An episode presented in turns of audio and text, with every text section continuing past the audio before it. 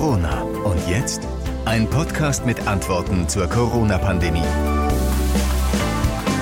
Wie geht es an den Schulen weiter? Es herrscht Verwirrung und das bei allen Beteiligten. Immer mehr Schüler und Lehrer müssen in Quarantäne und trotzdem besteht die Politik darauf, dass die Schulen generell offen bleiben, halten also am Präsenzunterricht fest.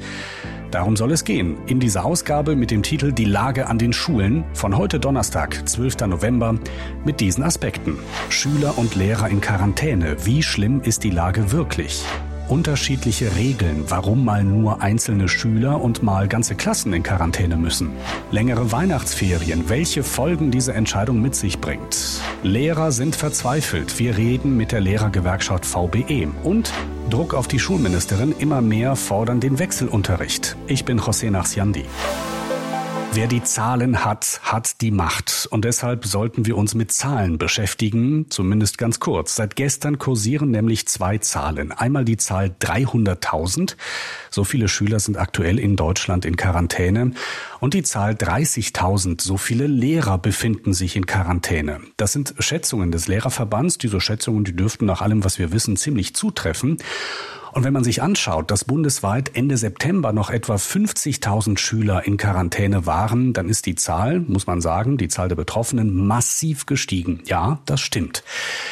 Was gestern, als das Ganze durch die Nachrichten kursierte, aber oft verschwiegen wurde, das ist, in welchem Verhältnis diese Zahlen zur Gesamtzahl der Schüler und der Lehrer steht.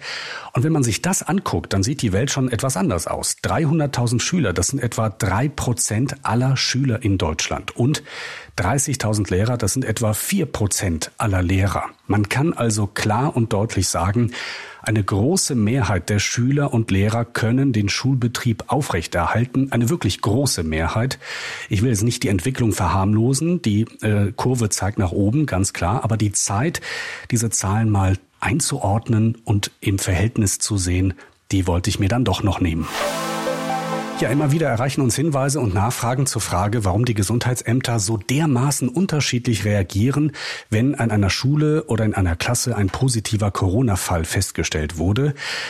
Ähm, mal muss die ganze Klasse in Quarantäne, mal nur einzelne Schüler, mal nur der betroffene Schüler, mal nur der Sitznachbar. Dann gibt's wiederum Fälle, da muss fast die ganze Schule schließen. Und wir fragen uns natürlich auch, woran liegt das? Die Kurzversion der Antwort ist, das letzte Wort hat immer das Gesundheitsamt und das geht so sorgfältig vor, wie es nur irgend geht. Die Langversion und das Ergebnis unserer Recherchen, die geht so. Nehmen wir den Fall, dass ein Schüler in einer achten Klasse positiv getestet wurde, ähm, wenn es zum Beispiel nicht möglich ist, innerhalb kurzer Zeit genau festzustellen, mit wem dieser Schüler äh, näheren Kontakt hatte, ja, dann muss halt sicherheitshalber die ganze Klasse in Isolation. Eigentlich ist aber das Ziel aller Gesundheitsämter, die Quarantäne so präzise wie möglich zu verhängen, damit also möglichst wenige Schüler zu Hause bleiben müssen. Und das klappt auch in den meisten Fällen mit Hilfe von Sitzplänen, die die Lehrer ähm, anstellen müssen, mit Hilfe der äh, Schulleiter zum Beispiel. Da geht es auch um die Frage, äh, nicht nur wer hat neben wem gesessen, sondern wer hat in der Pause mit wem gespielt oder wer ist äh, privat sozusagen mit wem befreundet.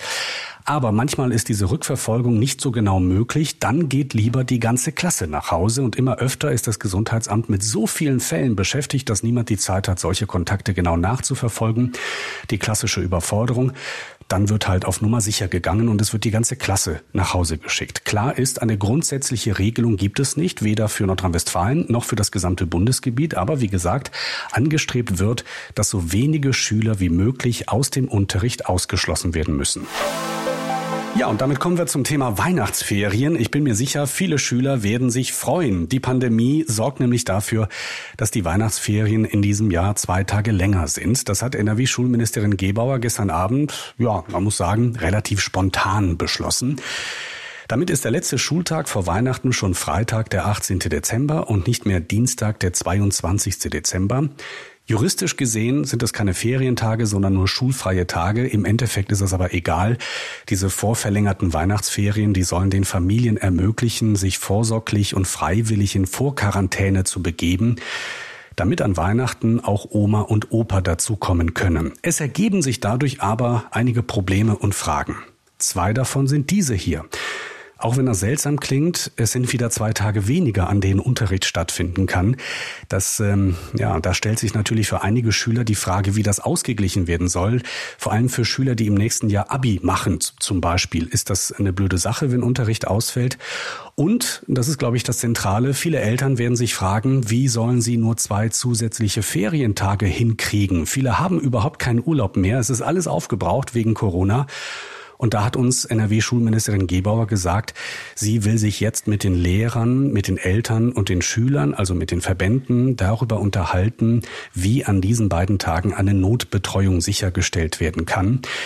Ich habe es eben schon angedeutet, diese Entscheidung kam äh, zwar nicht wirklich überraschend, denn es wurde schon äh, seit Tagen darüber diskutiert, auch seit Wochen aber irgendwie doch ein bisschen plötzlich. Äh, die Ministerin greift damit einen Vorschlag auf, der schon da ist, aber es ist ungewöhnlich, dass sie das einfach mal so gestern Abend nebenbei gesagt hat, äh, auch weil sie kurz vorher oder einige Tage vorher noch gesagt hatte, äh, das sei zweifelhaft, ob das eine richtige Maßnahme sei. Normalerweise wird sowas hochoffiziell mitgeteilt und nicht mal eben so am Rande einer Landtagssitzung aus dem Ärmel geschüttelt. Es sieht so ein bisschen aus, als sei das eine einsame Entscheidung gewesen. Die hat auch viele andere in der Politik überrumpelt. So, und dieses Thema sorgt bei euch gerade für richtig viel Diskussionsstoff in unseren Social-Media-Kanälen, also in den Kanälen der NRW Lokalradios. Da brummt es richtig. Annika Fischer zum Beispiel schreibt das hier. Wer gibt den Eltern denn dann extra Urlaub? Keiner. Wie soll das gehen? Es gibt schließlich nicht nur ältere Schüler. Was ist denn mit Grundschülern? Die kann man eben nicht mal ebenso den ganzen Tag alleine lassen. So denkt Annika Walschke. Es handelt sich nur um ein paar Tage und die Hälfte der Menschen dreht durch. Es könnte doch nun wirklich schlimmer sein. Jessica Obern findet, dass diese Entwicklung nicht besonders super ist, aber irgendwie war sie dann doch vorhersehbar. Auch wenn es nur zwei Tage eher sind, dieses Jahr war doch eh schon voll für die Tonne. Ich war bald mehr zu Hause als auf der Arbeit, nur wegen Kinderbetreuung. Ich bin um jeden Tag froh, den ich arbeiten kann und konnte. Und jetzt ist ja wieder Zwangspause eingelegt. Kirsten Wojtzke bringt es, glaube ich, für viele auf den Punkt. Zwei Tage sind meiner Meinung nach zu wenig. Auf der anderen Seite muss aber gewährleistet sein, dass eine Notbetreuung für einige Kinder besteht, da nicht alle Eltern sich auch mal eben schwupp Urlaub nehmen können. Dieses komplette Schuljahr ist leider eh schon gelaufen. Jennifer Neuhöfer findet, dass diese zwei Tage mehr Ferien nicht ausreichen. Also die zwei Tage sind wirklich lächerlich. Das bringt meiner Meinung nach gar nichts. 14 Tage früher würde ich schon sinnvoller finden. Aber ich habe auch gut reden. Ich würde kein organisatorisches Problem dadurch bekommen. Und Becky schreibt uns, dass sie diese ganze Diskussion nicht versteht. Also irgendwie ist es auch lustig. Erst schreien alle wegen Weihnachten, das dürfe nicht ausfallen, wegen Fest der Liebe, ältere Angehörige etc. Jetzt sucht man nach Lösungen, damit Weihnachten gefeiert werden kann. Und es ist auch nicht richtig. Ja, und das ist nur ein Auszug ähm, aus dem, was uns so erreicht. Ich habe das Gefühl, wir sollten mit einem Fachmann darüber reden. Zugegeben, einer, der aus Sicht der Lehrer auf die Situation blickt, aber dafür einen Überblick hat. Ich bin jetzt verbunden mit Stefan Behlau, dem NRW-Vorsitzenden der großen Lehrergewerkschaft VBE, Verband Bildung und Erziehung. Hallo, Herr Behlau, guten Tag. Guten Tag, Herr Nassiani. Herr Behlau, ich möchte mit Ihnen über die Lage an unseren Schulen reden in Nordrhein-Westfalen, über die Corona-Lage, auch ein bisschen über die Stimmung unter den Lehrern. Aber lassen Sie uns zuerst auf die aktuellste Entwicklung schauen. Der Entscheidung der Schulministerin, die Weihnachtsferien um zwei Tage vorzuverlängern. Was halten Sie von dieser Entscheidung? Nein, in der jetzigen Situation ist das äh, sicherlich eine gute Gelegenheit, auch für die Kolleginnen und Kollegen, die am Limit in den Schulen arbeiten und für die Schülerinnen und Schüler, die auch unter sehr schwierigen Bedingungen ja momentan in den Schulen lernen, äh, etwas Ruhe und vielleicht auch ein Stück weit mehr äh, über Weihnachten auch Atem zu holen. Mhm. Und es ist sicherlich auch so, dass ähm, vielleicht ein, ein wenig die Feiertage damit vorbereitet werden können. Aber es wirft natürlich auch Fragen auf, ja. die noch zu klären sind. Insofern ja. ist es gut und wichtig, dass die Entscheidung jetzt einige Zeit vorher getroffen wurde, um eventuelle Vorbereitungen, die noch zu treffen sind, sowohl für Eltern als auch für die Schulen, ähm, treffen zu können. Lassen Sie uns über diese offenen Fragen reden, denn es gibt zwei, die ich zumindest sehe. Erstmal die Frage, wie der Stoff nachgeholt werden kann. Da fehlen dann zwei Tage Unterricht.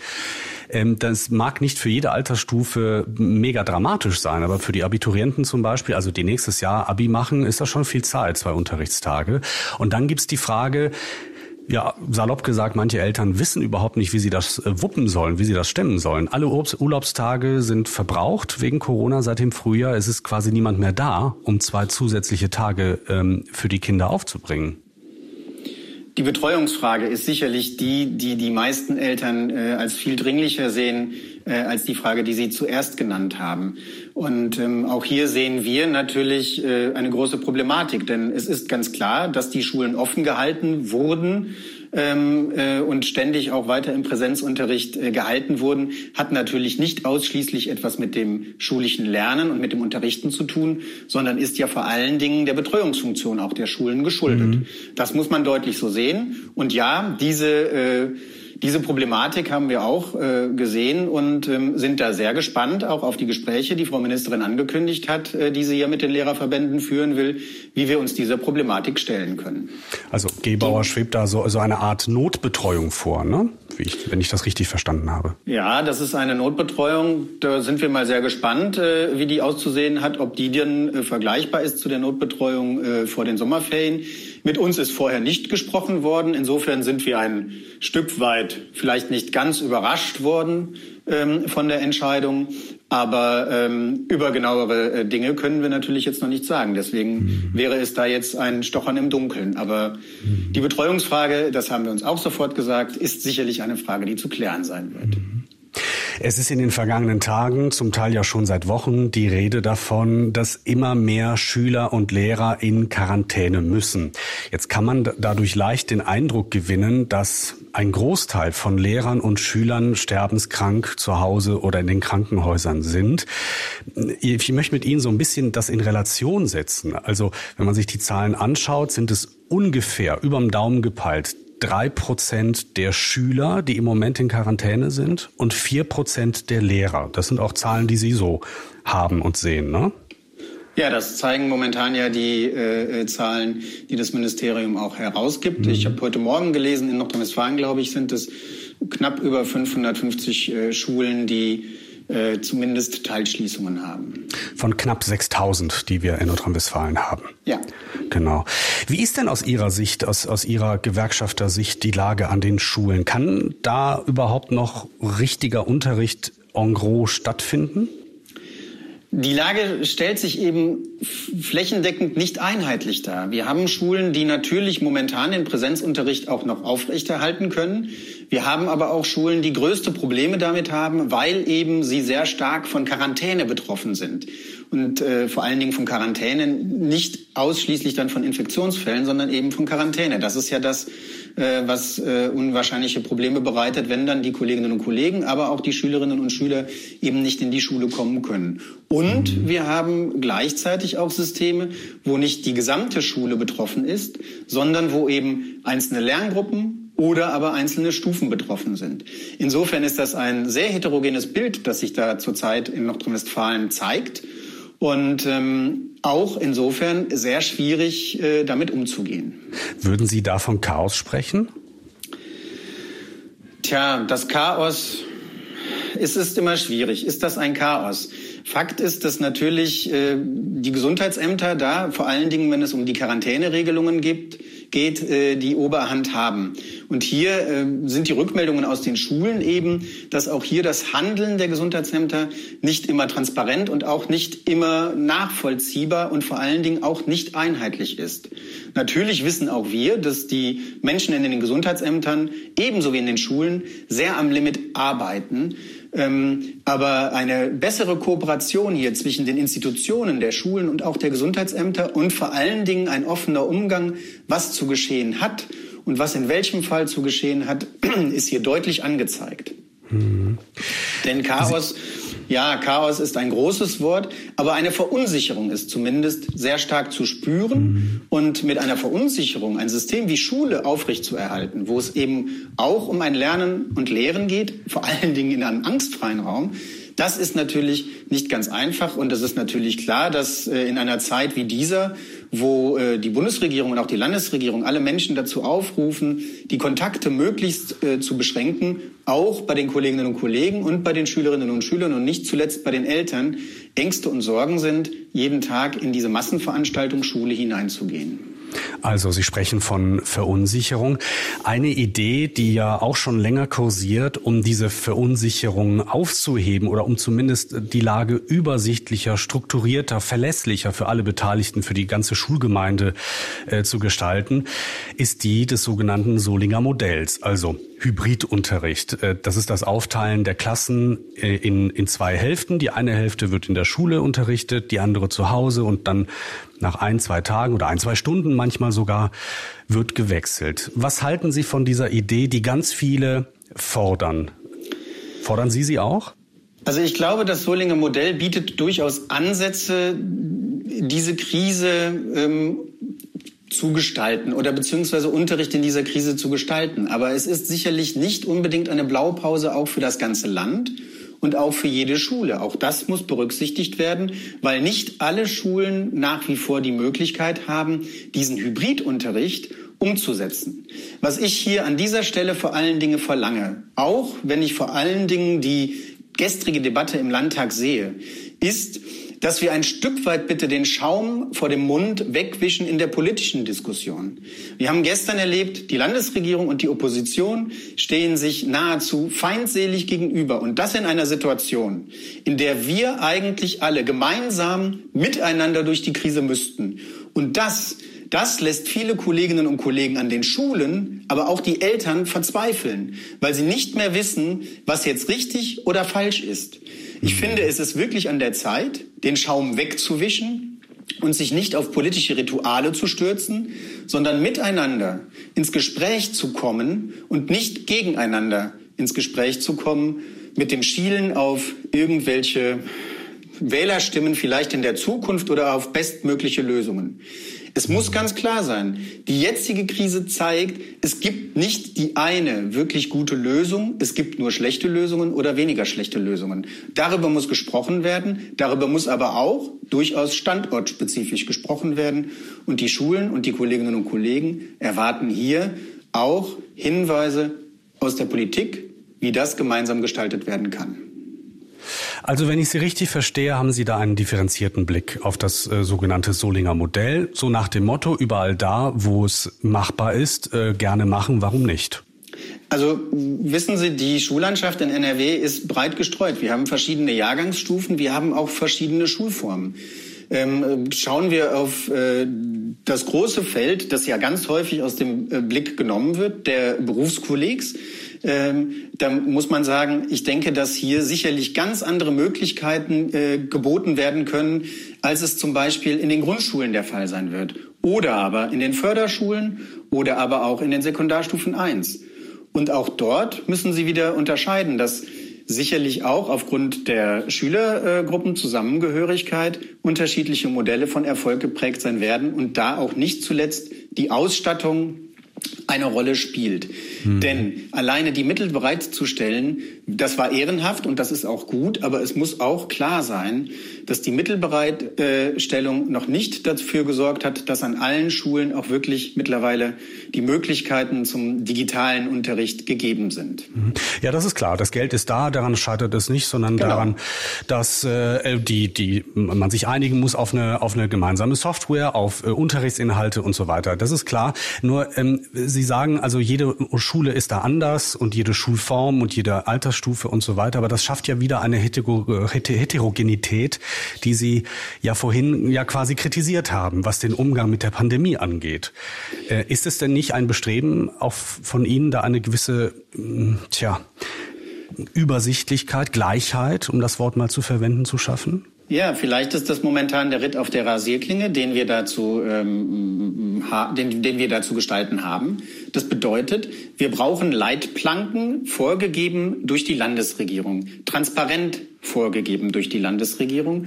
Die sollten aber durchaus so gestaltet sein, dass eben standortspezifisch auch die Schulleitungen vielleicht auch mit den Schulträgern vor Ort dann handeln können. Mhm. Beides muss gegeben sein. Aber da geht es darum, dass miteinander gesprochen wird und nicht übereinander gesprochen wird. Mhm. Und ich glaube, ich, das war ein Problem, äh, das auch das Solinger Modell hervorgerufen hat. Ich habe auch das Gefühl, da wird komplett aneinander vorbeigeredet. Da sagen die einen, man kann die Schule, die Klassen doch prima aufteilen und die anderen sagen, nee, das geht nicht, denn wir haben äh, nicht genügend Räume. Ja. Dann lese ich hier gerade eine Pressemitteilung vom Landschaftsverband Westfalen-Lippe von gestern, ähm, die schreiben, als einer der größten Träger von Museen in Deutschland, wollen sie jetzt den Schulen in der Pandemie Unterrichtsräume anbieten. Also die Museen sind leer, es gibt viele Räume, viel Platz und die sagen, ja, bei uns könnte man sowas machen. Da ist, ähm, äh, da, da missverstehen sich auch verschiedene Seiten. Wie ist denn die Stimmung unter den Lehrern? Eben fiel ein, ein, ein Attribut oder ein Begriff, das war Verzweiflung. Wie ist die Stimmung? Was bekommen Sie von Ihren Mitgliedern? Ja, Verzweiflung. Ähm, die Kolleginnen und Kollegen leisten seit Beginn des Schuljahres wirklich äh, die Quadratur des Kreises zwischen äh, dem Infektionsschutz, der Bildungsgerechtigkeit und aber der notwendigen Betreuung für die Eltern. Und das zerreißt sie selbstverständlich. Und insofern Verzweiflung würde ich nicht sagen, aber sie fühlen sich sehr stark alleingelassen. Und zwar tatsächlich momentan ähm, von allen politischen äh, Verantwortungsträgern. Ähm, da es hier anscheinend mehr, ich wiederhole mich da gerne, um politische Rituale statt um ein gemeinsames Handeln geht. Die Vorwürfe, glaube ich, gehen da in beide Richtungen. Noch einmal, sowohl in die, Landes in die Richtung der Landesregierung wie auch die der Opposition. Hier sollte ein Verharren auf Positionen ähm, bringt uns nicht weiter, sondern nur das gemeinsame Handeln würde uns hier weiterbringen. Und insofern fühlen sich die Kolleginnen und Kollegen vor allen Dingen momentan alleingelassen. Und ansonsten kann man auch nur sagen, wir haben, ich glaube, 150, 170.000 Lehrerinnen und Lehrer in NRW, inklusive pädagogischem Personal. Und ähm, man kann sich vorstellen, genauso heterogen wie die Meinungsvielfalt momentan in der gesamten Gesellschaft ist, was die Restriktionen angeht, so spiegelt das natürlich auch ähm, in die Lehrerschaft beziehungsweise in die Kollegenschaft in den Schulen wieder. Das heißt, die Rückmeldungen sind auch da sehr divers. Das ist ja das Problem momentan auch in dieser Krise. Stefan Behlau, der Vorsitzende in Nordrhein-Westfalen der Lehrergewerkschaft VBE. Vielen Dank für diese Einschätzung. Sehr gerne. Ein Thema möchte ich noch aufgreifen und das ist die Forderung von vielen Seiten in den letzten Tagen nach einem Wechselunterricht oder Hybridunterricht oder auch Solinger Modell genannt. Im Kern ist die Idee folgende. Die Klassen werden grundsätzlich halbiert. Die eine Hälfte bekommt Unterricht in der Schule, die andere Hälfte bekommt Distanzunterricht, muss zum Beispiel die Aufgabe zu Hause erledigen. Und das ist sogar eine Empfehlung des Robert-Koch-Instituts. Es gab in dieser Woche im Landtag in Nordrhein-Westfalen in Düsseldorf eine Auseinandersetzung zu dem Thema, denn die SPD fordert von der Landesregierung genau diesen Wechselunterricht zuzulassen. Wir hören erst den SPD-Fraktionschef Thomas Kutschaty. Was macht diese Landesregierung stattdessen? Sie verbietet unseren Schulen den Empfehlungen des Robert Koch Instituts und der Bundesregierung zum Infektionsschutz zu folgen. Das muss man sich mal vorstellen. Selbst Anja Karliczek, ihre Bundesbildungsministerin aus Nordrhein-Westfalen, formuliert wörtlich, Mischung von Präsenz- und Distanzunterricht, gerade in höheren Jahrgängen, ist sinnvoll, weil sie als Sicherheitspuffer dienen kann. So die Forderung Ihrer Bundesministerin, Herr Laschet. Aber Sie haben nicht die Stärke, die Führungsstärke, diese Empfehlung durchzusetzen. Sie haben nicht die Größe, einmal eigene begangene Fehler auch zu korrigieren.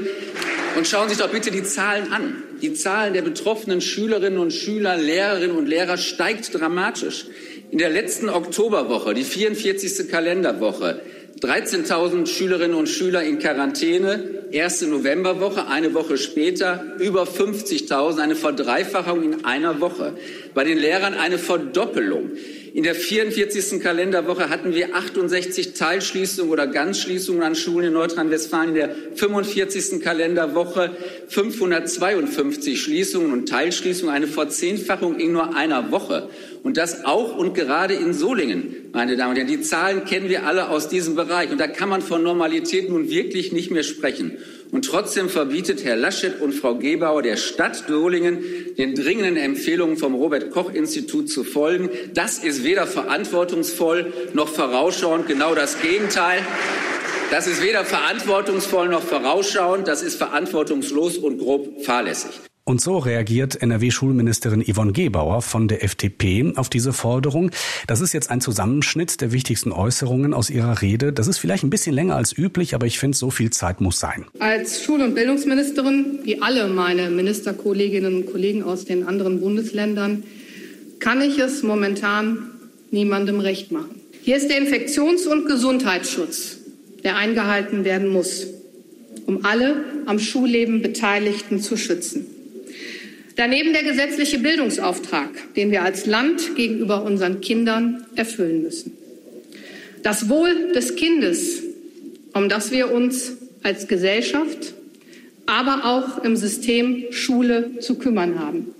Und nicht erst seit Lüchte, Bergisch Gladbach oder anderen Städten. Und jetzt, weil ich angesprochen worden bin auf Solingen und den Solinger Weg, das Solinger Konzept. Ich äh, verschließe mich keinen Gedanken, erst recht keinen guten Gedanken. Auch nicht, wenn sie aus der Opposition kommen. Ich sage aber trotzdem, sie müssen umsetzbar sein.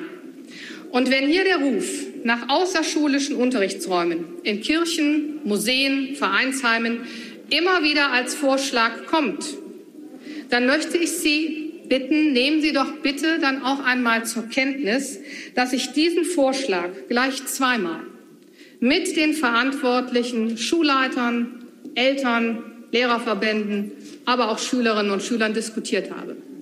Und bei der nochmaligen Rückversicherung gab es eine unmissverständliche, eine zweite unmissverständliche Ablehnung.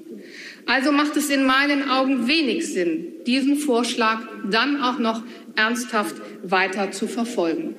Ich würde mir wünschen, dass die Maßnahmen, die wir bereits als Ministerium auf den Weg gebracht haben, in vielen Bereichen als einziges Bundesland, wenn ich an unsere Handreichung denke zum, für den Präsenzunterricht bzw. für den Distanzunterricht in Verknüpfung mit dem Präsenzunterricht.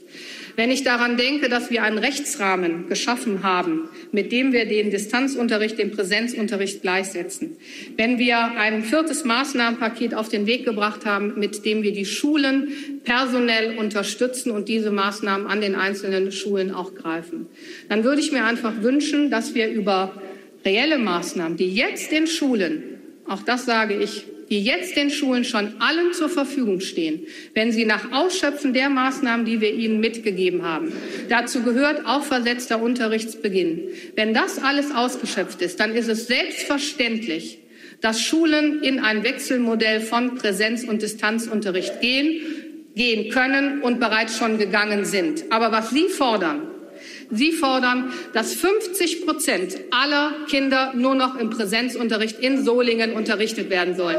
Und das entspricht nicht dem, was die Landes Sie können es nachlesen. Das entspricht nicht dem, was die Landesregierung an dieser Stelle möchte. Herzlichen Dank.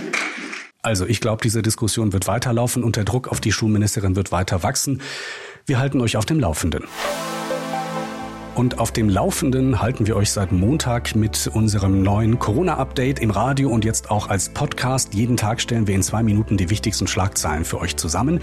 Nächste Woche Dienstag habe ich mit NRW-Ministerpräsident Laschet eine Verabredung zum Interview. Ich werde ihm eure Fragen stellen, also meldet euch gerne mit euren Fragen, zum Beispiel über die Homepages der NRW-Lokalradios.